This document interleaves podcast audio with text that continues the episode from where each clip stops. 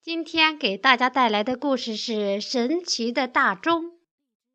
一位国王公开宣布，谁能做出一件最难使人相信的事情，谁就可以得到公主。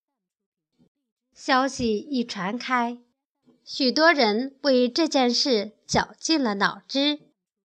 有位年轻的艺术家，心肠很好，他对朋友忠实。对父母孝顺，他决心试一试。他精心设计了一座大钟，大钟很神奇。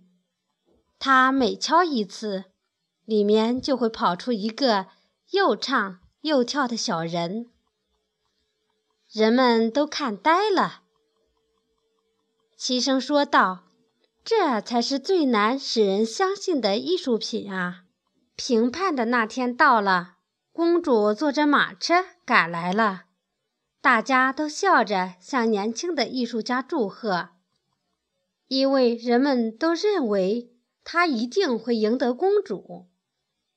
这时，公主的马车夫提着大斧头冲了进来，嚷道：“这个艺术品没什么了不起，瞧我的吧！”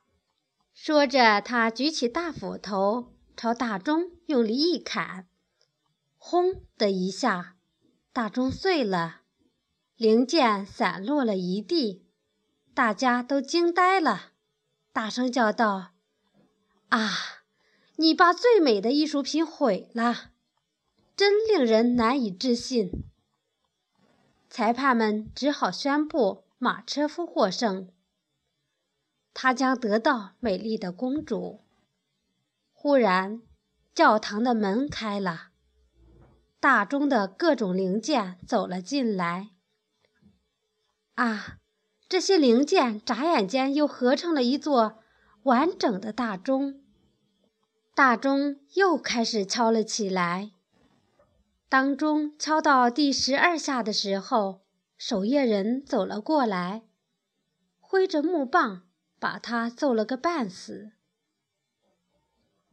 公主高兴地扑进他的怀里，大伙都向年轻的艺术家祝福，没有一个人嫉妒他。